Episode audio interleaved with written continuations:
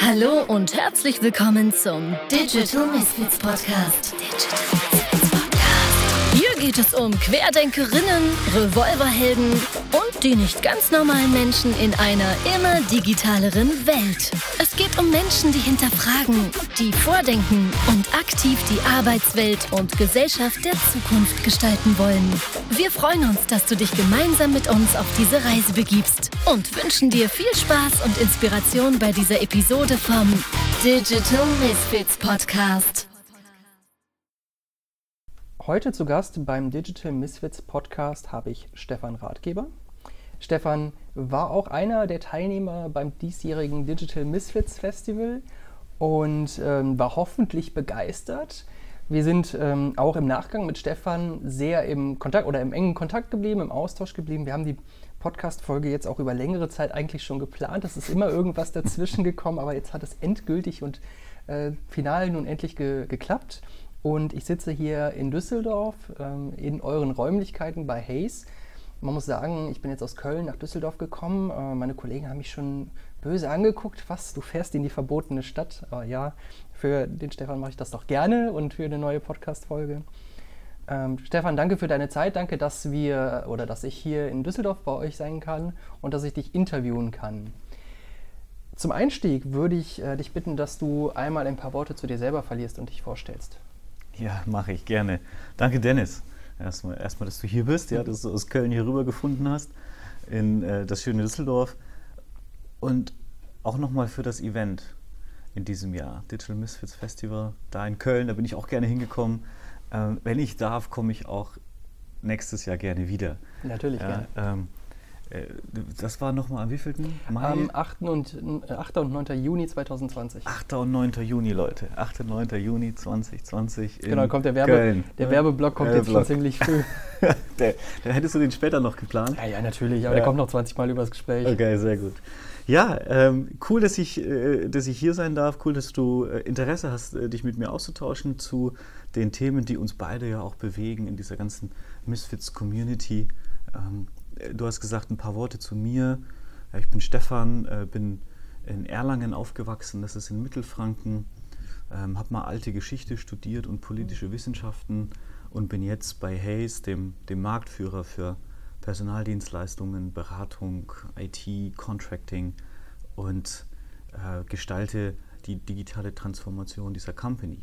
Ja, also auch allein in diesem Sprung sieht man einen, einen, einen ganz witzigen äh, und, und auch eckigen Lebenslauf. Mhm. Ja, und ich glaube, dass das auch, auch viel zu dieser Misfit-Thematik passt, dass man nämlich nicht angepasst irgendwo äh, stromlinienförmig durchläuft, sondern dass man auch so seine Fehler macht mhm. ähm, und, und dann seinen Weg findet.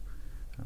Ich bin begeisterter Sportler, Handball, Fußball aktiv gemacht. Mhm. Jetzt Fan der Eintracht aus Frankfurt. Ja, ich bin kein Fußballfan, deswegen kann ich, kann ich da jetzt nichts das, zu sagen. Das passt dann so, ja.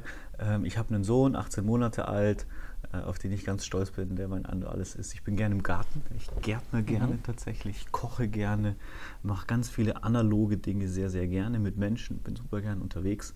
Ähm, ich reise auch gerne, das mache ich gerade auch. Und, und bin aber trotzdem auch ein Digital Native, ja, der, der auch schon, ich meine, ein einigermaßen Verständnis davon hat, was wir derzeit brauchen und, und wie wir auch unsere Gesellschaft, unsere, unsere Companies weiterentwickeln, äh, mhm. Schritt für Schritt. Und äh, das macht mir riesen Freude, ja, Menschen zu bewegen. Jetzt hast du schon ein paar Punkte angesprochen, ähm, auf die ich jetzt ungeplant gerne eingehen würde. Ähm, fangen, wir bei, los, ja. fangen wir bei dem naheliegendsten an. Was hast du nochmal studiert? Was war das?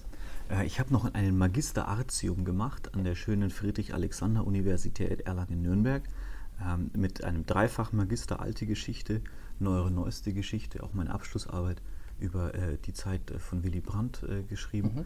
und politische Wissenschaften im Nebenfach gehabt.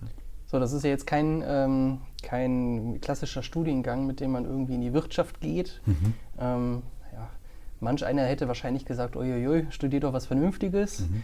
Oder, Hat meine Oma äh, auch, ja. Genau, oder mit dem Abschluss kannst du immer noch Taxi fahren. Auch das, ja. Genau, ich höre das gleich. Ja. Es gibt einen Grund, was, oder ich, als BWL-Student hört man auch so einiges. Mhm. Ne? Aber würdest du sagen, dass, ähm, Oder anders, es ist ja jetzt kein klassischer Studiengang, mit dem man in die Wirtschaft geht. Trotzdem hast du irgendwie den Weg in die Personalberatung gefunden, mhm. generell in die Beratung.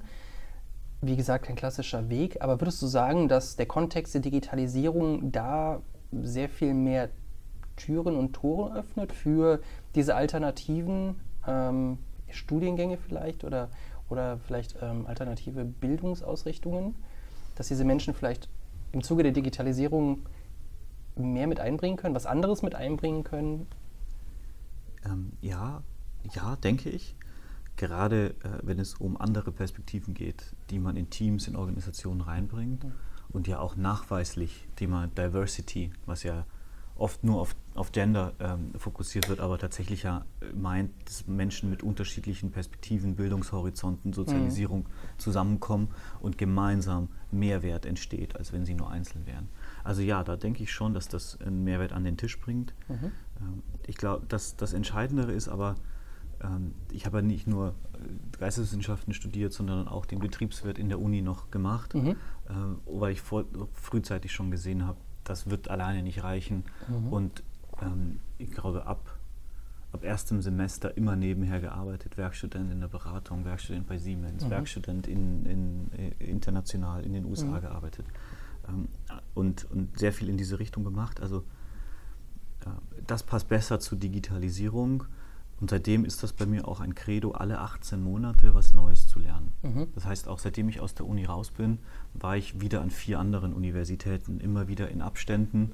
Ähm, ich sammle auch ganz gerne Universitäten-Brands, ja, also INSEAD, äh, HPI, Stanford, mhm. HBX mhm. und die Apps äh, in Österreich-Winkel immer wieder für bestimmte Interventionen. Strategisches Marketing dort, Controlling und Finance dort, mhm. Design Thinking am HPI, äh, Digital Transformation in Stanford. Ja, so ähm, immer wieder alle 18 Monate ähm, so eine Intervention zu starten, dafür auch Geld auszugeben oder Gehalt zu tauschen. Mhm. Ja. Tipp für alle Corporates, ja, kann man gut gegen Gehalt tauschen, Ausbildung, Weiterbildung, um relevant zu bleiben in dieser schnellen und komplexen Welt. Mhm. Ja.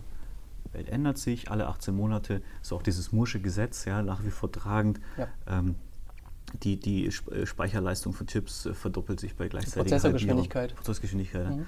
Äh, bei, bei gleichzeitiger Halbierung des Preises so ungefähr. Ich kriege es nicht mhm. ganz hin. Ähm, und ich habe das einfach für mich so übersetzt in, in Wissensaufbau. Ja, alle 18 Monate. Und damit meine ich nicht on-the-job Learning. Ja, das gehört eh dazu, sondern ich meine wirklich was anderes zu machen, was Neues zu machen, um mein Portfolio zu ergänzen, damit ich nicht in Konkurrenzdruck, in Lohndruck zu äh, Robotern ähm, oder Automatisierungsprozessen mhm. komme oder auch der, der nachdrückenden jüngeren Generation Z, ja, mhm. die ja wieder ganz andere Fähigkeiten mit an den Start bringen. Ja. Jetzt sagst du alle 18 Monate was Neues. Wenn ich es richtig in Erinnerung habe, hast du gerade gesagt, dein Sohn ist jetzt 18 Monate alt. Mhm. Das heißt, kommt da vielleicht auch was Neues? ja, das ähm, wir sind bereit fürs nächste Projekt. Ja, das muss jetzt nicht heißen, dass wir, dass wir Nachwuchs planen, aber ähm, das, das trifft es. Also ich, letzte Woche erst haben wir darüber gesprochen, das trifft schon, dass man sagt, so ja, auch wenn man, wenn man Eltern wird, und das ist ja schon echt, ändert alles. Mhm. Ja. Als hätte ich das vorher gewusst. Äh, ich hätte es trotzdem gemacht, aber vielleicht wäre ich besser vorbereitet gewesen. Mhm. Ähm, es ändert alles, deinen Fokus. Ähm, du bist verantwortlich für das Leben von jemand anders auf einmal. Mhm. Und nach so 18 Monaten ist so einigermaßen Routine eingekehrt und du bist nicht mehr von jedem neu überrascht und hast was gelernt mhm. und bist dann auch wieder bereit, das nächste Projekt zu machen. Ja. Deswegen gucke ich mich jetzt schon wieder nach, nach Lernchancen um, ja, um wieder Zeit zu investieren in selber lernen. Ja.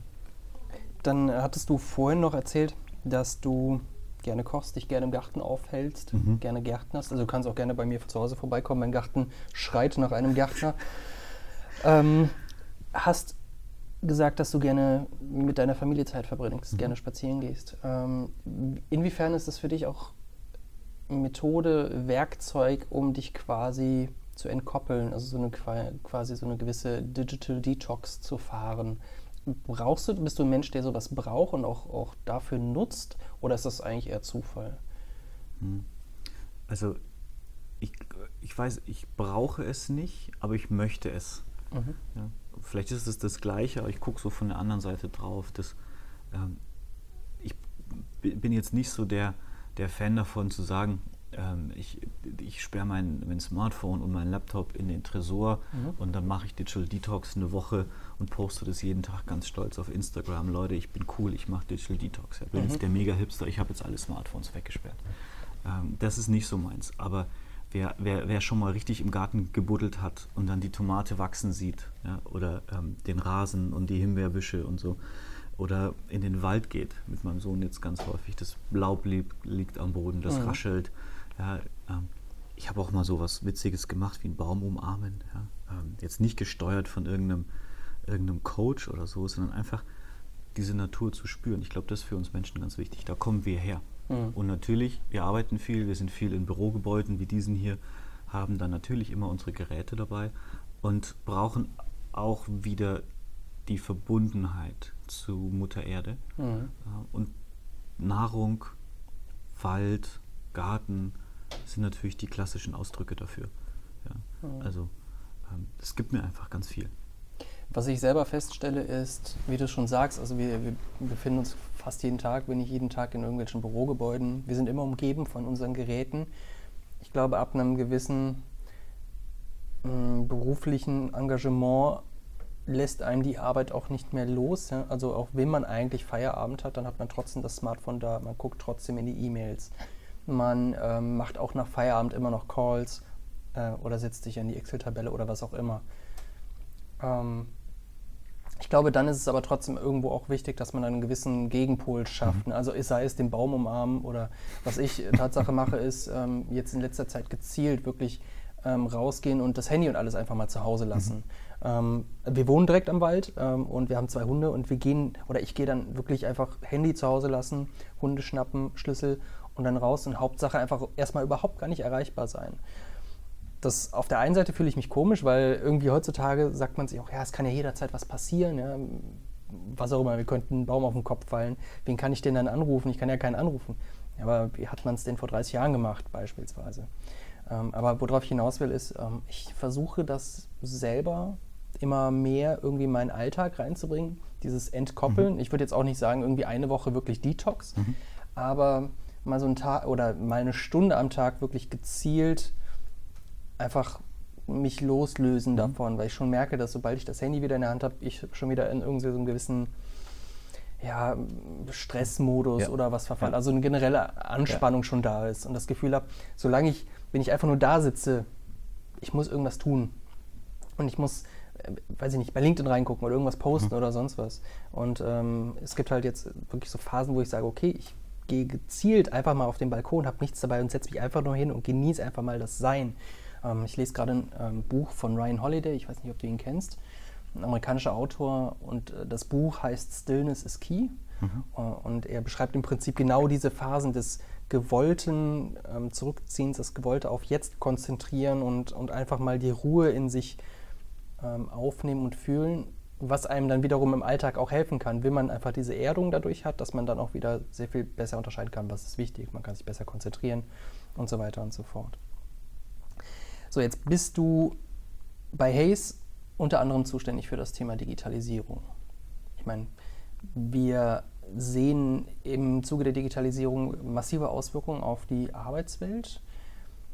Wir sehen aber auch natürlich, dass die Digitalisierung uns sehr viele Möglichkeiten bietet in dieser Arbeitswelt. Also auch, wie wir unsere Arbeitswelt gestalten in Zukunft. Ja. ja.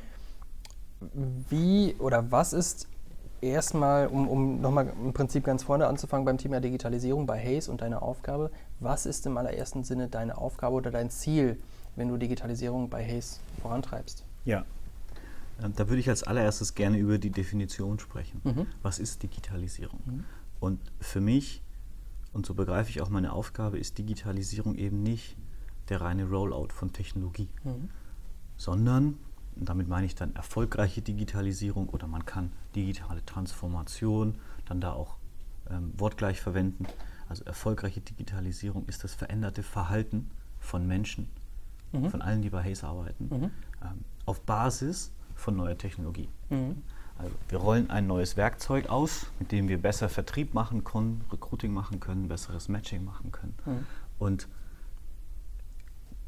Schlüssel zum Erfolg ist, wenden unsere Leute es an und wenden Sie es richtig an, mhm.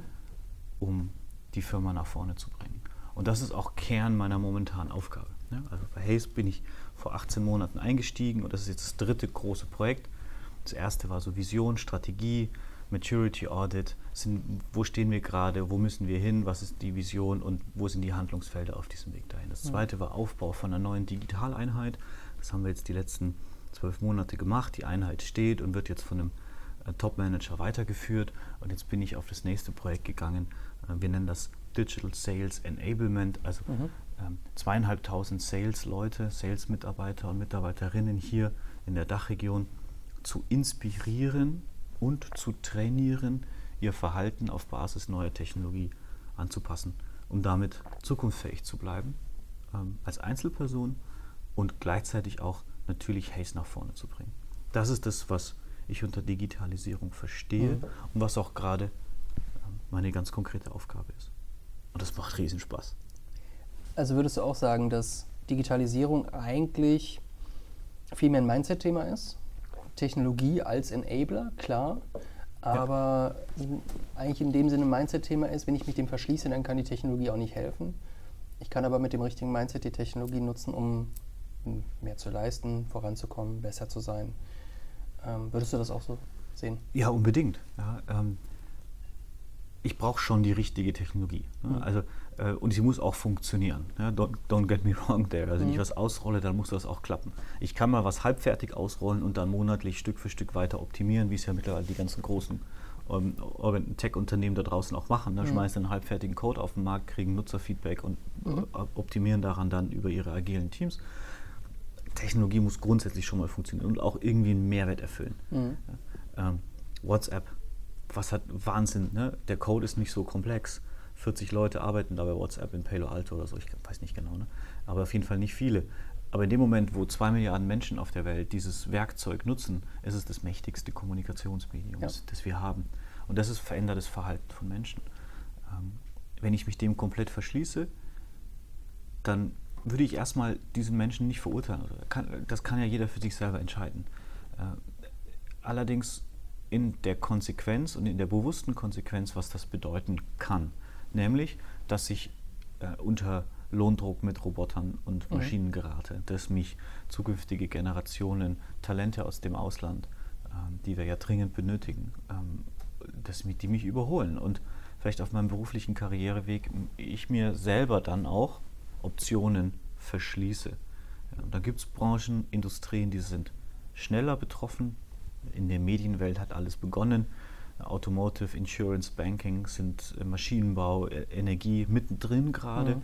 Und dann gibt es welche, da wird es noch ein bisschen dauern. Ja, die ganzen Kommunen, die ziehen jetzt so langsam nach. Mhm. Äh, Wahnsinn, wie digital die Bundeswehr gerade schon ist. Ja? Äh, und, und, was die da auch zum Beispiel investieren in ihre ganzen Projekte. Ähm, und, alle, und je mehr es dann um Service, um Empathie, um Mensch-to-Mensch-Handlungen geht, sei es in der Pflege, in der Ausbildung, in der, in der Schule und so, desto später werden diese Bereiche auch einbezogen. Aber sie werden einbezogen. Und ich finde, es, es ist dringend an der Zeit, dass wir als Digital Misfits in den Organisationen, in denen wir sind, den Leuten da auch klaren Wein einschenken, eine klare Erwartungshaltung formulieren mhm. und ihnen aber auch gleichzeitig die Möglichkeiten geben, sich zu entwickeln und sich Stück für Stück dieser neuen Technologie, der neuen Welt zu nähern. Und das alles verstehen wir unter Enablement. Das ist gerade das Thema Empathie, also in den Bereichen, wo Empathie wichtig ist und so weiter, kommt die Digitalisierung später oder wird später, ähm, kommt später zu tragen. Was wir ja aber auch gerade sehen, ist, dass die Bereiche, in denen Digitalisierung sehr früh umgesetzt, in Anführungszeichen umgesetzt wurde, ähm, klagen inzwischen darüber, dass häufig der Mensch nicht ausreichend beachtet wurde. Also es wurden dann irgendwelche Technologien ausgerollt, mhm. ähm, die dann massive Veränderungen in Arbeitsprozessen haben, aber dann einfach der Mensch nicht berücksichtigt wurde. Und gerade diese Industrie, die, diese, diese ja, Branchen, Industrien, wie auch immer, leiden gerade oder merken gerade, dass, dass äh, der Mensch einfach zu kurz kam und ähm, häufig haben sie deswegen jetzt gerade massive Probleme mit, mit äh, Arbeitskräfte zu finden, beispielsweise qualifizierte Arbeitskräfte zu finden oder ganze Arbeits, äh, ähm, ganze Generationen wurden auch verbrannt, die einfach gar nicht mehr in dem Bereich arbeiten wollten, weil es beispielsweise überhaupt nicht mehr empathisch genug war, weil mhm. einfach nicht mehr auf den Menschen geachtet wurde. Mhm. Ähm, also auch da, glaube ich, sind wir gerade an einem Punkt der Digitalisierung angelangt, wo wir merken, oh, der Mensch steht eigentlich immer noch im, im Fokus, im, mhm. im, im, Zentrum. Wir können nicht einfach alles mit, mit Digitalisierung, äh, mit, mit Technologie platt walzen, sondern der Mensch ist immer noch das Wichtige und wir müssen gucken, dass wir Technologie und Mensch in Einklang bringen. Ja, ja ich, und, und auch teilweise ähm, haben wir dann auch zu hohe Erwartungen an Technologie. Ja, ich habe äh, vorhin, im, ich weiß gar nicht, ob das Spiegel oder Süddeutsche war, einen kurzen Artikel überflogen, wo, sie, wo die Top-Forscher bei Google jetzt rausgefunden haben, mit ihren High-End-Algorithmen können sie ähm, 1 plus 1 plus 1 plus 1 plus 1 plus 1 plus 1, was für uns 7 wäre, nicht zusammenrechnen. Ja, der Algorithmus bringt immer nur 6 zustande. Ähm, also ganz spannend, ich muss es nochmal in Ruhe recherchieren. Mhm. Also auch das, da, wir, wir überschätzen, was gerade schon möglich ist und ja. wir unterschätzen, was in fünf Jahren, in sieben Jahren, in zehn Jahren möglich ist. Ja. Aber da haben wir ja noch zehn Jahre Zeit, uns selbst auch Stück für Stück hinzuentwickeln. Ähm, deswegen mag ich auch die Theorie ähm, des Design Thinking so gerne. Mhm. Ja, das ja für mich am Ende des Tages ein Mindset-Topic ist, kein Prozess. Richtig, genau. Drei Kreise, Technology, Business, People. Und da in der Mitte, da ist das, wo, wo, sich, wo sich Organisationen, die, die prosperieren, auch und Menschen, die, die Karrieren machen, die sich weiterentwickeln, befinden, weil mhm. sie alles drei zusammenbringen können. Tech, People und Business.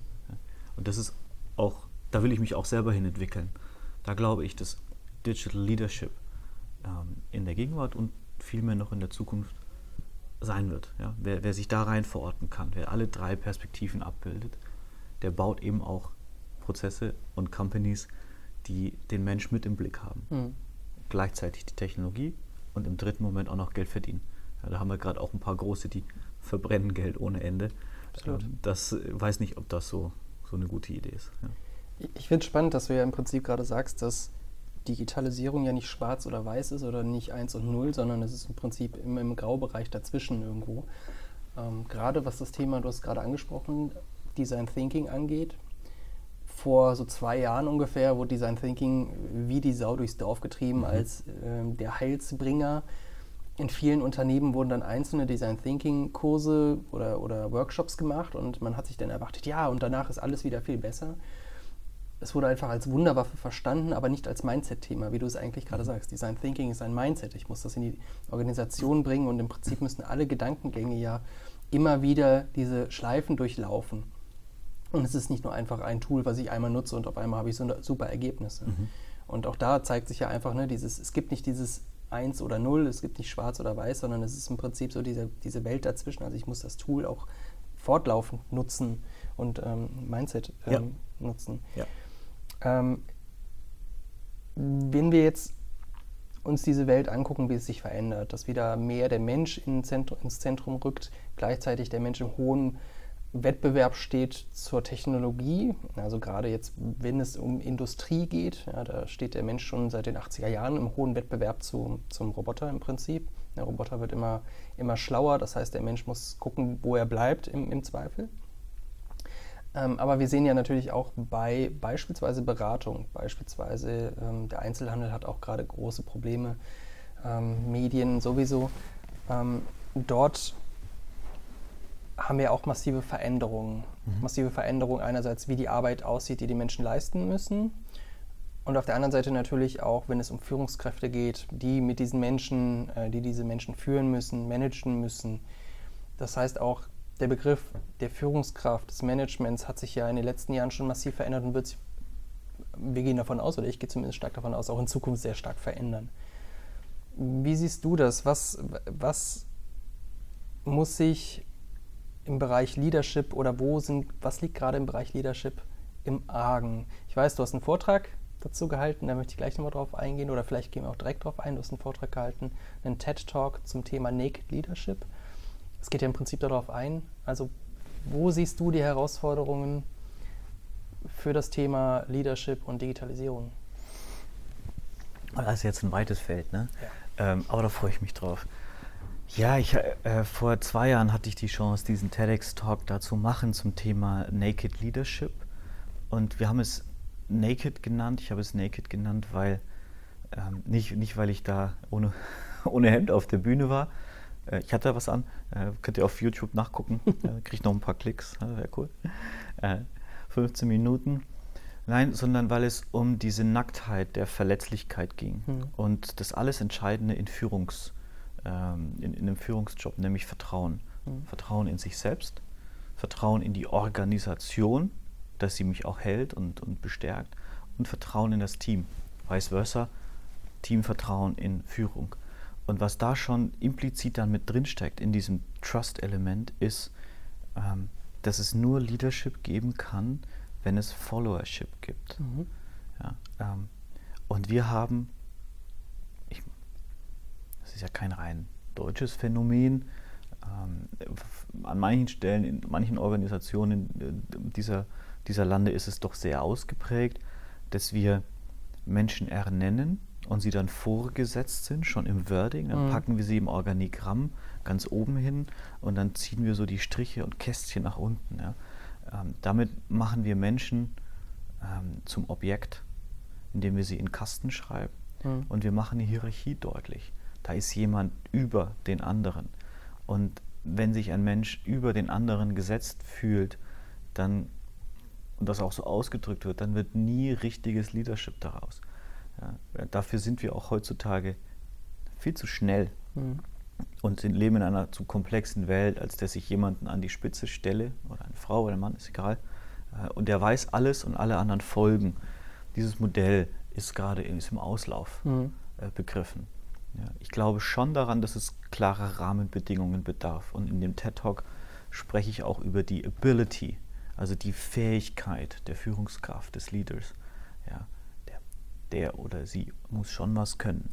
Ja, und zwar richtig. Auch eine extra Meile gehen und die extra, das extra Engagement bringen, ähm, um, um überhaupt als Leader auch anerkannt zu werden innerhalb einer Gruppe. Ja, so haben wir das auch ja als soziale Wesen die letzten, was weiß ich, wie viele hunderttausend Jahre gehandhabt.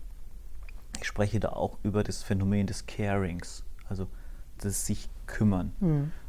im Rahmen einer psychologischen Sicherheit um mich selber, sodass ich fit bleibe, gesund bleibe, geistig wie körperlich, aber auch und natürlich zuallererst um, um meine Follower, um meine Mitarbeiter, um meine Kollegen, äh, dass es denen gut geht, dass sie den richtigen Rahmen haben, in dem sie ähm, erfolgreich sein können, zufrieden sein können. Ja. Und das dritte Element, um Vertrauen aufzubauen, Integrität dass man als, als Mensch da steht und sagt, ich habe dir das versprochen, ich halte das auch. Und ich bin aber auch in der Lage, Nein zu sagen. Und wenn ich dir Nein sage, dann kannst du auch sicher sein, na, das ist jetzt ein Nein. Und du brauchst nicht am nächsten Tag damit wiederkommen. Du kannst ja. dich auf mein Wort verlassen, auf meine Handlungen verlassen, äh, damit man Menschen auch Sicherheit gibt und, und den Rahmen setzt. Das ist so im Kurzen das ganze Konzept. Und da steckt, glaube ich, schon ganz viel drin, wo ich auch glaube, da sind haben wir, glaube ich, auch ein paar Überschneidungen, wo wir uns in Zukunft in der Führung auf jeden Fall hinentwickeln. Äh, und hier sage ich müssen. Absolut. Hm, jetzt wird natürlich hier noch gebohrt, sehr schön. Ja, wir bauen ständig um. Ja. Ähm, zwei Punkte, auf die ich gerne noch eingehen würde, die du angesprochen hast. Das eine ähm, war dieses Thema als Leader die Extrameile gehen. Was ich viel beobachte und was in der Vergangenheit auch üblich war, war, dass nicht die Führungskräfte, die Leader, die Extrameile gehen, sondern das von ihrem Team erwarten. Das heißt, ich bin der Vorgesetzte, deswegen erwarte ich von euch Team, dass ihr die Extrameile geht, während ich beispielsweise nach Hause gehe. Ähm, meine Erfahrung ist aber auch, ähm, dass gerade das eigentlich die Leader ausmacht oder auch die inoffiziellen Leader ausmacht, dass die diejenigen sind, die für das Team die Extrameile gehen, die schwere Aufgaben für sich nehmen, weil sie sagen, okay, ich mache es für das Team. Ähm, damit das Team vielleicht entlastet wird, bin ich derjenige, der, der sich darum kümmert. Ähm, ich habe das besonders erlebt in meiner Zeit, als ich American Football gespielt habe. Da waren dann auch, wenn alle Spieler gleich in der Hierarchie waren, haben Einzelne trotzdem diesen Stempel des Leaders irgendwie, also die, die waren keine, Lead, äh, keine Führungskräfte oder so, aber sie waren, also nicht offiziell, aber sie, sie waren doch die, die, die, ja. die, die Wortführer, diejenigen, die sich, die vorgegangen sind, die gesagt haben, so, lass uns das doch machen, die gesagt haben, hey, auch wenn das jetzt eine Scheißaufgabe ist, ich bin der Erste, der es macht, damit ich dem Team ja. zeige, wie es, ja. auch wenn ich fertig bin körperlich, weil es anstrengend war, ich mache jetzt trotzdem noch diesen Drill und ziehe es durch, damit das Team sich motiviert fühlt und so weiter. Und ja. ich glaube, gerade im digitalen Kontext ist das eigentlich etwas, was enorm wichtig ist, was aber leider ein bisschen was zu kurz noch kommt und wo gerade diese Kritik meinerseits auch ist, dass viele Führungskräfte Vorgesetzte sind. Sie werden vorgesetzt, ohne dass sie überhaupt diese Fähigkeiten oder auch den Willen haben, diese extra Meile zu gehen. Ja, ja das, also ähm, ich persönlich hatte da immer Glück, dann wohl auch. Ne? Meine, meine Führungskräfte haben immer hart gearbeitet und sind die extra. So hab, da habe ich mir das ja auch abgeguckt, ne? Mhm. weil du bist ja als Führungskraft auch als Leader, du bist Vorbild ja? und damit auch, auch in der Verantwortung, das vorzuleben. Die Situation, die du gerade beschreibst, erleben wir dennoch in vielen Teams. Auch wo es gute Führungskräfte gibt, gibt es trotzdem auch in, der, in den Teams selber nochmal Hierarchiestrukturen, mhm. halt informelle, genau. wo dann dem einen ähm, eine Rolle zugeschrieben wird. Ja, da, da würde ich, ich würde da ähm, dann mehr über Einfluss sprechen. Ja, Menschen, die in den Teams sind und da nochmal richtig Einfluss haben. Genau. Auch ganz wichtig, diese Leute als Führungskraft zu identifizieren und mit ihnen zusammen das Team nach vorne zu treiben. Mhm. Ja. Und an denen kann sich dann der Werkstudent, der Praktikant oder die, die Junior-Kollegin auch ausrichten und selber nach zwei Jahren, nach drei Jahren in die Rolle eines informellen Führ Führungsmitglieds oder eines Impulsgebers, eines mhm. Einflussnehmers mhm. äh, reingehen. Ja? Mhm. Insofern das natürlich gewünscht ist. Ich meine, es gibt auch Menschen, die ähm, diesen Wunsch nicht hegen oder die einfach da nicht diese Ambitionen haben, ja. wie auch immer man es. Wobei Ambitionen finde ich immer so ein, so ein, wenn jemand nicht die Ambition hat, dann ist er direkt negativ. Das finde ich, kommt mit dem Wort Ambition immer so ein bisschen einher. Es ist ja auch, sind wir ehrlich, es ist ja auch nicht immer ein geiler Job. Also äh, ja, die, die coolen Gespräche äh, enden durchaus auch mal, wenn man, wenn man den Raum betritt. Ja, man ist nicht mehr Mitarbeiter, man ist nicht mehr mhm. Kollege, mhm. man ist ja doch in einer anderen Rolle. Ähm, du kriegst oft die Probleme auf den Tisch, du hältst deine Nase hin. Meistens bist du derjenige, der am meisten ähm, arbeitet, mhm. hast auch viel, viel Druck, äh, Calls und andere Situationen zu, zu wilden Zeiten. Also äh, keine Beschwerde über das, über das Dasein als Führungskraft. Ähm, aber klar ist natürlich auch, dass äh, viele Menschen das sehen, was es bedeutet bei ihren eigenen mhm. Chefs, Chefinnen etc., bei ihren eigenen und dann auch sagen, boah, das ist eigentlich gar nicht das, was ich anstrebe. Mhm. Finde ich auch sehr schade. Ähm, ich bin der festen Überzeugung, wenn wir mehr Menschen in Führungspositionen haben, in Führungsrollen haben, die echte Leader sind, dann wird, werden automatisch mehr junge Menschen diesem Beispiel auch nachfolgen wollen. Ja, und da mhm. sind wir vielleicht gerade auch in, einer echten, in einem echten epochalen Wandel, weil sich die Ansprüche der jüngeren Generation, Millennials, Gen Z, deutlich verändern in Richtung ihrer, ihrer Führung. Ähm, dass wir uns auch ändern und vielleicht ein neues Beispiel geben, damit wieder mehr junge Menschen auch sagen, hey, das finde ich doch cool, was die da machen. Ja, und ähm, dem eifere ich auch nach. Ich weiß gar nicht, ob ich das, also schade finde, dass wenig oder dass nicht so viele Leute diese Führungsrollen einnehmen wollen, ähm, weil ich immer noch glaube, jeder soll ja sein Arbeitsleben auch in gewissem Maße so gestalten, wie er es möchte. Und wenn ihm da eben es wichtiger ist, vielleicht wirklich pünktlich zu Hause zu sein, weil zu Hause noch ein voller Terminkalender auf jemanden wartet, ähm, dann ist das vollkommen, aus meiner Sicht vollkommen nachvollziehbar, wo ich aber dann auch sage, gleichzeitig sagen würde, ähm, dass wir in unserer Arbeitswelt an dem Punkt angekommen sind, dass wir diesen Ausgleich für Führungskräfte, für angehende Führungskräfte, für diejenigen, die eine informelle Führungskraft sind, mhm. dass wir dort vielleicht mehr das Thema Work-Life-Balance und so weiter ähm, ausprägen. Also dass, dass, dass ja. es nicht zum Nachteil ja. gelangt, dass man äh, informelle Führungskraft ja. ist, weil man dann länger im Büro ist, weil man nachts Calls oder spät abends Calls hat oder was auch immer. Also, ja. ähm, Gärten für alle. ja, für den einen ist der Garten, für den anderen ist ja. es vielleicht das Motorrad, an dem man rumfährt. Ja, bin ich völlig bei dir, ne? ne? Absolut. Ähm, aber dass wir, dass wir eben die Möglichkeiten, die wir haben in dieser Arbeitswelt zur Flexibilität, zu individuellen Tagesabläufen und so mhm. weiter und so fort, dass wir die eben auch ermöglichen, mhm. damit andere Menschen vielleicht ja. auch sagen, hey, ich möchte doch ja. vielleicht oder ich kann mir doch vielleicht vorstellen, diese Rolle einzunehmen. Was da ähm, ein echter Change war auch großflächig jetzt bei Hayes in der mhm. Organisation ähm, Führung in Teilzeit nicht mhm. nur zu ermöglichen, sondern auch wirklich zu pushen. Mhm. Und da haben wir viele, viele Beispiele, ähm, Männer wie Frauen, die dieses Angebot nutzen und tatsächlich dann ein Vorbild sind und sagen, ja, es geht in sechs Stunden am Tag oder in vier Tagen die Woche, kann ich diese Rolle auch einnehmen. Mhm. Das könnte was sein, so ein ganz so ein äh, wirklicher Impuls in die Organisation da draußen. Verändere die Artefakte, die Strukturen, du veränderst die Werte und die Kultur in Organisationen. Ich habe auch gelesen, dass Jobsharing äh, momentan ein absolut total interessantes in, ne? Thema ist.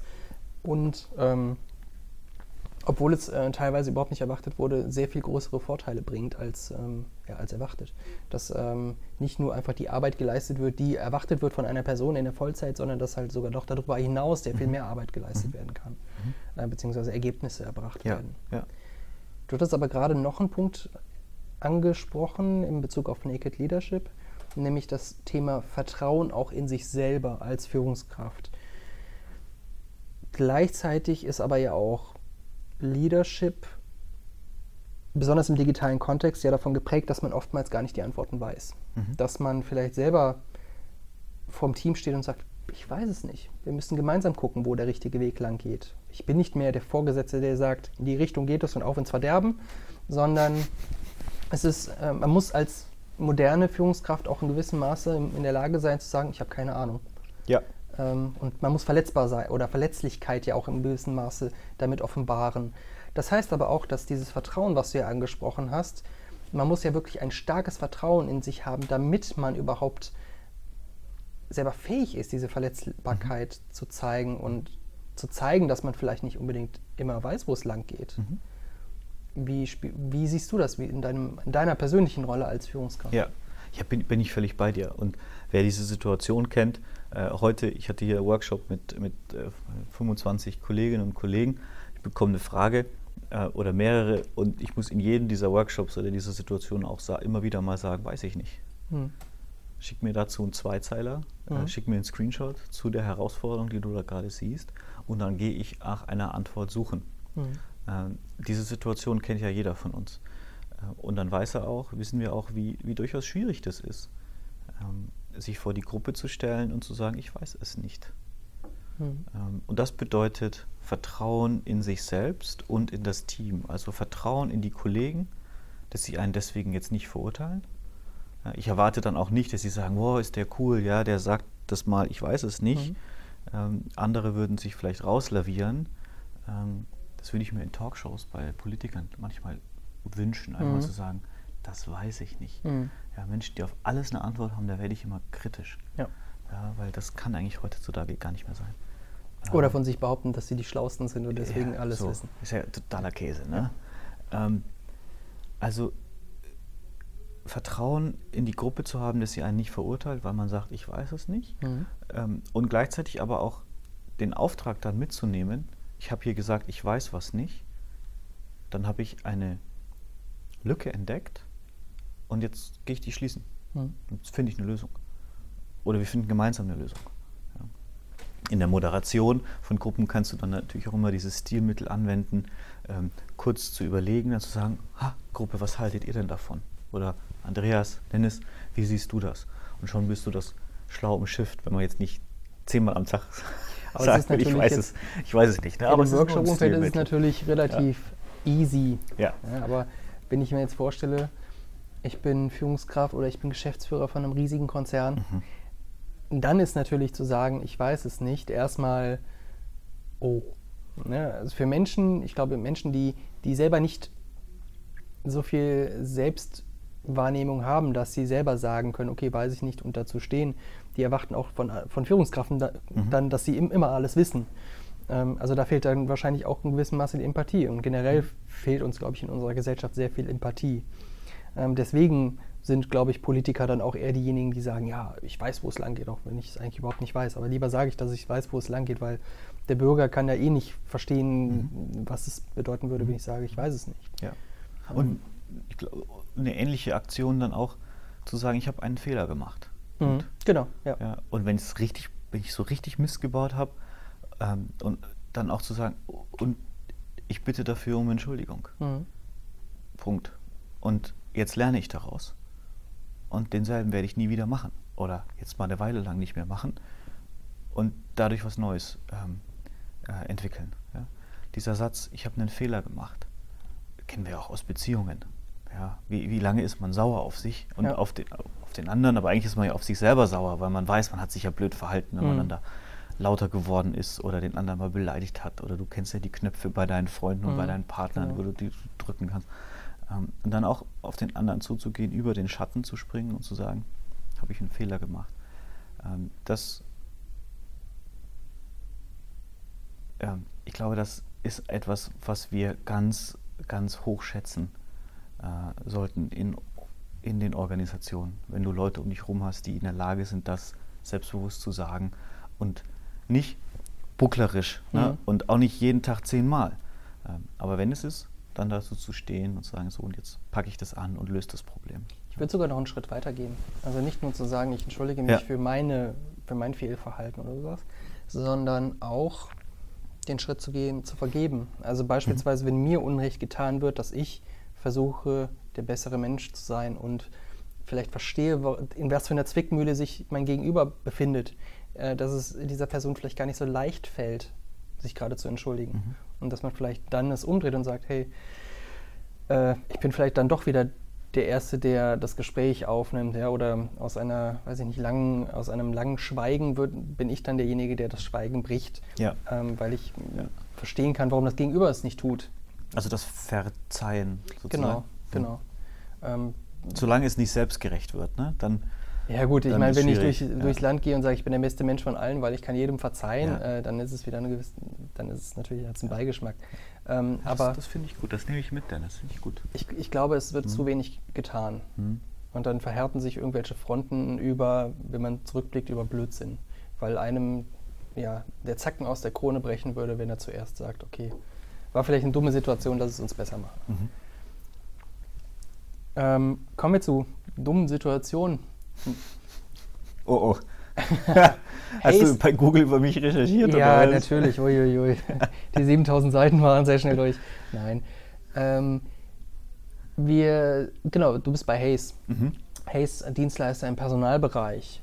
Personalbereich geht äh, auch gerne HR, Human Resource. Der Mensch wird als, wird als ähm, Ressource gesehen. Wo würdest du sagen, sind aktuell, gerade in, diesen Umbruchzeiten, in denen wir uns befinden, ich meine, ich kann es eigentlich kaum noch sagen, ohne mich selbst dafür zu hassen, dass wir in, uns in Umbruchzeiten befinden. Das tun wir seit 50 Jahren und eigentlich ist immer eine Umbruchzeit und gerade in der Digitalisierung ist eigentlich immer Umbruchzeit und wir sind noch lange nicht durch. Aber gerade in diesen Umbruchzeiten, wo würdest du sagen, dass beim HR, bei Human Resource, was läuft da schief? Also ich habe da das Gefühl, es läuft sehr viel schief. Ähm, aber kannst du es vielleicht, äh, weil, weil du aus, der, aus dem Business kommst, da vielleicht eher den Finger drauf legen? Ja, also ich bin bei dir. Der, der Begriff HR, Human Resources, ist schon schwierig. Ich glaube auch, dass, dich, dass das mehr und mehr Common Sense wird, dass sich das gerade ändert. Äh, Menschen sind Wunder, sagt Frederic Laloux. Ne? Und da glaube ich auch sehr, sehr fest dran. Ähm, bei uns intern zum Beispiel heißt der HR-Bereich, jetzt nenne ich es nochmal so, auch nicht HR, sondern People. Ne? Mhm. Und äh, People und Management. Und ich glaube, dass aber die interne Personalarbeit ähm, mehr und mehr in diese Richtung geht. Und zwar sich dann irgendwo auch zweiteilen wird. Das eine ist der ganze Bereich Administration, Mhm. äh, Sachbearbeitung, äh, viel auch erst digitalisiert, dann automatisiert, Mhm. wo es darum geht, die rechtlichen Rahmenbedingungen, die Prozesse, die Verträge, die Dokumente, das alles in hoher Schlagzahl und Geschwindigkeit fehlerfrei abzuarbeiten. Mhm. Äh, Und dieser Bereich muss getrennt werden vom Bereich People and Culture, wo es darum geht, die Organisation und die Menschen in ihr jeden Monat ein Stückchen weiterzuentwickeln. Mhm. Und was aus meiner Sicht schiefgelaufen ist über die letzten Jahre, ich, und ich bin jetzt kein HR-Organisationsentwickler, aber das ist so meine ganz persönliche Meinung, ähm, dass wir diese, die Bereiche sehr, sehr verquickt haben miteinander und dann die Kreativität rund um Kultur, um Werte ähm, in einer sachbearbeiteten Gesteuertheit ähm, äh, ge gemacht wurde. Mhm. Und da glaube ich nicht dran für die Zukunft. Ich glaube, dass sich das auseinander dividieren wird. Je, je mehr auch Organisationen, und da sind wir ja mitten am Sweet Spot, im, im Recruiting, in der Personalvermittlung, in, in der äh, Freiberuflervermittlung, je mehr auch natürlich Organisationen erkennen, dass Talent der Key, Key to Success ist und sie zum einen mehr dafür tun, dass die Retention Rate ähm, äh, höher wird, also die Mhm. Leute länger bleiben, die guten Leute vor allem äh, bleiben und ich die richtigen anziehe zur richtigen Zeit. Mhm. Das ist ja letztendlich auch unser, unser Job. Ähm, da wird ein größerer Fokus drauf gelegt. Sehen wir höhere Investments. Immer wenn Venture Capital in diesen Bereich reingeht und Renditen sieht, dann, dann sehen wir auch Veränderung. Und das ist gerade in, in, in People ähm, absolut der Fall. Ist das so, dass gerade ähm, da das Geld hinfließt? Weltweit, ja. Mhm. Ganz viele Startups, ähm, die sich entwickeln, aber auch große Organisationen, die ähm, hier viel Geld investieren Mhm. und ähm, oder investiert haben über die letzten Jahre und ja auch da ganz viele neue schöne Modelle rausgekommen sind. Die ganze New Work-Szene auch in Deutschland, die natürlich auch mal ein bisschen over the top ist. An manchen Stellen auch ein bisschen zu viel vielleicht. Ja. Vielleicht auch ein bisschen zu esoterisch. Ein bisschen zu viel Shishi. Mhm. Ähm, auch da bin ich bei dir, ja. Ähm, äh, aber das, diese Blase wäre ja gar nicht möglich, wäre nicht das ganze Geld da, diese Leute auch zu bezahlen, Mhm. die dann auf, von einer Konferenz auf die nächste tingeln Ja. äh, können. Und ähm, da ist ja ist viel Potenzial gerade drin und es geht jetzt für uns darum, das, das Thema so weiterzuentwickeln, dass wir Menschen in Aufgaben bringen, äh, die sie wirklich, wirklich wollen. Mhm. Ja, wie äh, der Gründer der New Work-Bewegung ja auch immer wieder sagt. Ne? Arbeit machen, die Menschen wirklich, wirklich wollen. Und das zweite wirklich tut auch durchaus in der Selbstreflexion manchmal weh. Ja, das, Ja. Äh, ich habe auch das erste Mal, als ich mich wirklich damit, wirklich, wirklich damit auseinandergesetzt habe, bin ich auch über das zweite wirklich gestolpert und habe gedacht, hm, komische Formulierung, Ja. aber Dann hast du deinen Beraterjob gekündigt und hast äh, deine eigene Firma gebaut, ja? Ja, nicht, nicht gar, was heißt Firma gebaut, wenn man es denn so beurteilen, äh, nennen könnte, aber ähm, man setzt sich ungern mit dem zweiten wirklich auseinander. Ähm, man sagt, ja, ich will wirklich was auch immer sein. Will ich das wirklich, wirklich sein? Nee, eigentlich nicht. Eigentlich will ich was ganz anderes. Eigentlich will ich den ganzen Tag im Garten verbringen und, und beispielsweise Tomaten beim Wachsen zusehen. Vielleicht wäre der richtige Job dann einfach Tomatengärtner und nicht hochbezahlter Sales Executive in weiß ich nicht was. Ähm, Ja.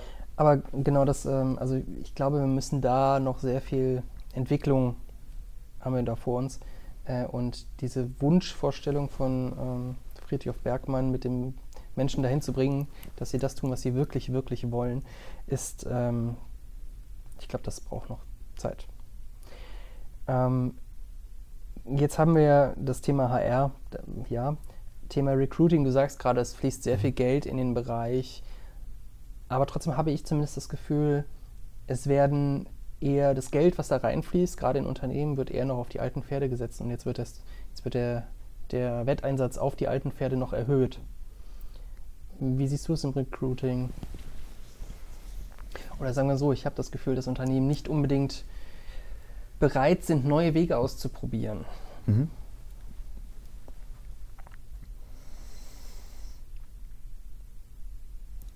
Also das ist dein Gefühl. Mhm. Ähm, ich, ich sehe schon, dass da in diesem Markt gerade ganz viel passiert. Mhm. Zum einen ist es so, dass wir in Deutschland einen unterstrukturierten Markt haben, wenn es um Recruiting geht. Mhm. Und zwar um professionelles Recruiting. Da sind die angelsächs- angelsächsischen Länder viel, viel weiter. In Deutschland werden 16, 17 Prozent der neuen Jobs und Projekte überhaupt mit Profis vermittelt. In den USA, in England sind wir bei 60, 70, 80 Prozent. Heißt der, und, und der deutsche Markt ist wachsend. Also für professionelle Recruiting Companies ähm, gerade ein Markt, der organisch wächst. Ja? Deswegen wachsen wir auch. Ähm, also Spoiler, ähm, jeder, der gerne Recruiting machen möchte, bei Hayes ist the right place to be. Ja, Werbung beendet. Danke, Dennis, dass du das nicht, nicht rausschneidest. Ähm, und ja, aber lass uns mal auf die letzten 20 Jahre gucken. Vor 20 Jahren haben wir noch für 50.000 Euro in der FAZ eine Doppelseite geschaltet und den, den Head of Marketing gesucht. Mhm. Ähm, jetzt machen wir das über TikTok, Instagram, automatisierte Kommunikation mit, ähm, mit Salesforce Marketing Cloud. Wir schicken über Chatbots ähm, per SMS äh, Verfügbarkeitsanfragen an Leute aus der Datenbank, die dann sagen, bin ich am Montag verfügbar oder nein, erst ab 1.12. und Mhm. so weiter. Ähm, viel, viel mit Datenauswertung. Ja, das ist, glaube ich, das große Thema, strukturierte Daten auszuwerten über ähm, schlaue Algorithmen, die wir in unseren Programmen drin haben. und dann Menschen in die Lage zu versetzen, ähm, mit Talent zu sprechen im richtigen Moment. Also eine Professionalisierung der Branche, die so seit fünf, sechs, sieben Jahren wirklich hochfährt und die letzten zwei Jahre nochmal hm. mehr Gas bekommen hat. Ähm, das sehe ich gerade so aus, aus diesem Inner Circle heraus. Ich glaube aber, dass es noch ein Jahr oder zwei braucht, bis das am Markt wirklich angekommen ist. Bis auch angekommen ist, dass Jobbörsen End of Life sind. Mhm. Ja? Ähm, das, das, das, ist ja kein, kein Geheimnis mehr, ne? dass ich auch über LinkedIn mittlerweile äh, mir eine persönliche Brand aufbauen kann und gar keine eigene Website mehr brauche. was ich an Daten, an, an Kontaktpunkten darüber bekommen kann. Wahnsinn. Ja, dieser Hype wird jetzt noch ein bisschen weitergehen und dann kommt das nächste Thema und die Recruiting Companies sind da ja voll drauf und auch vorne weg. Ähm, die, die Frage, die ich mir stelle, ist, dass wir früher mal gesagt haben, die Großen fressen die, die Kleinen, also hoher Kapitaleinsatz frisst den kleinen mhm. Kapitaleinsatz. Mhm. Dann gab es das Mantra, gerade aus dem Valley getrieben, schnell frisst langsam. Mhm. Und jetzt sind wir an einem Punkt, oder wir kommen in eine, in eine Marktsituation, wo groß auch schnell sein kann und das dann undisputed Market Leadership bedeutet. Lass uns an Google, an Amazon, ähm, an Alibaba mhm. denken.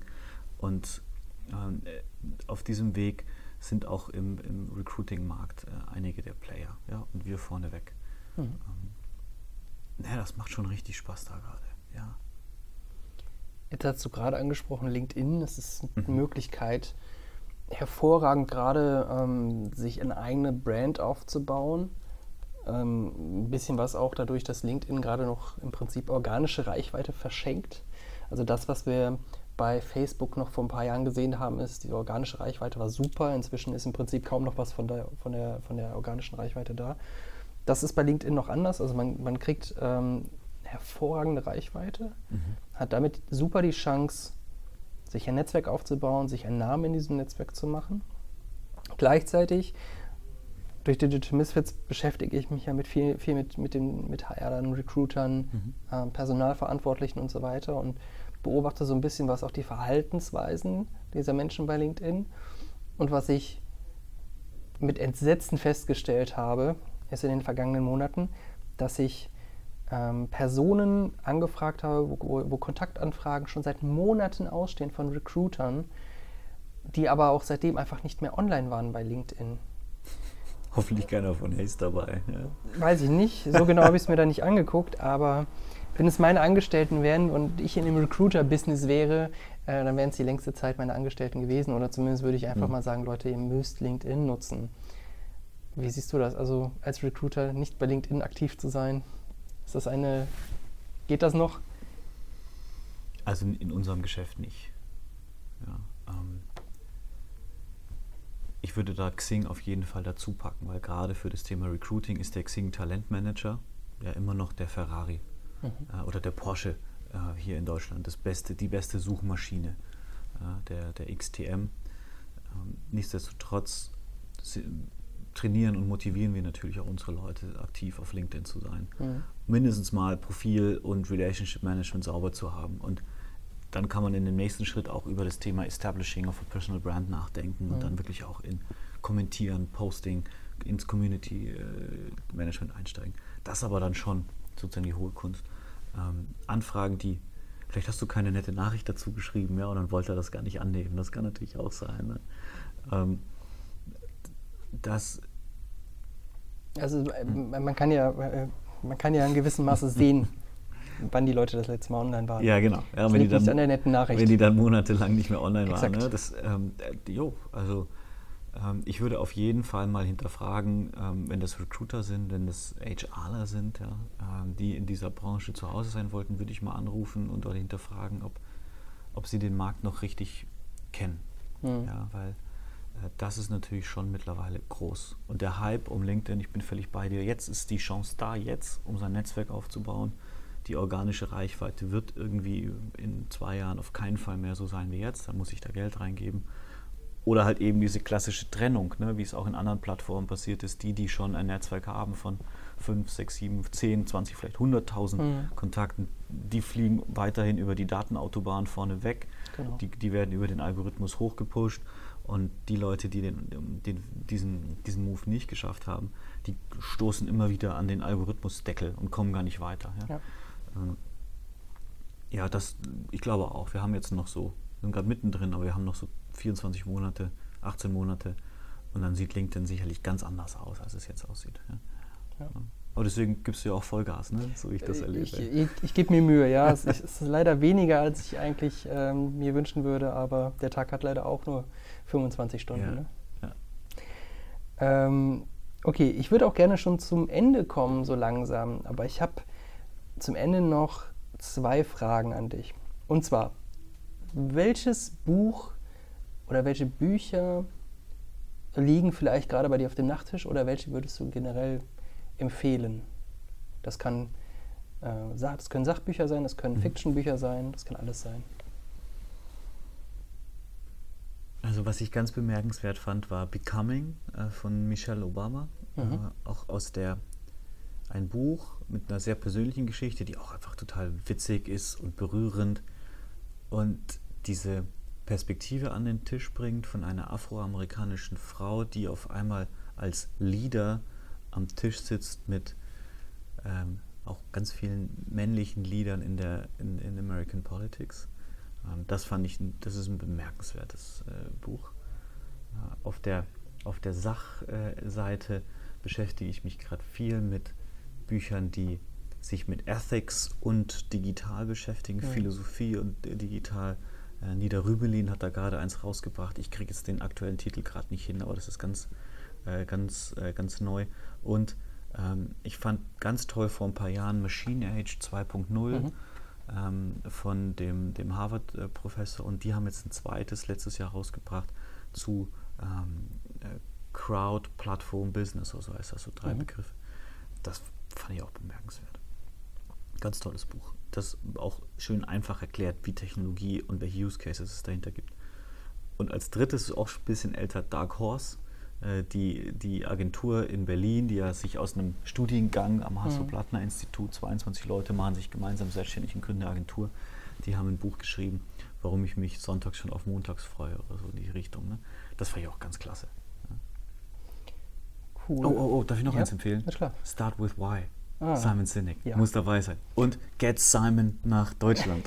Genau, also für alle, die es hören und unsere Petition unterstützen wollen, um Simon Sinek nach Deutschland zu holen. Das würde ich so hart feiern, Dennis. Ja, wir, Ja. Sind, wir geben uns Mühe. Wir sind noch am Anfang, aber das ist auch ein Marathon, den wir da laufen. Und ähm, wir wollen Simon Sinek zu uns nach Deutschland holen.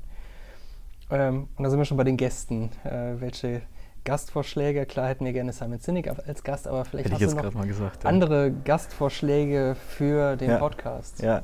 Gary Vaynerchuk ja, läuft ja auch gerade äh, raketenmäßig heiß auf LinkedIn. Ähm, ich könnte mir vorstellen tatsächlich, das ist jetzt eine Hayes-Empfehlung, ähm, dass du dich mit dem Markus Herrlin von, äh, von Hayes mal auseinandersetzt. Mhm. Ähm, unser Strategic In-House Consultant Verantwortlicher und für Sales Management, Pricing Verhandlungen, ähm, Key Account, äh, top, genialer Typ und auch total witzig.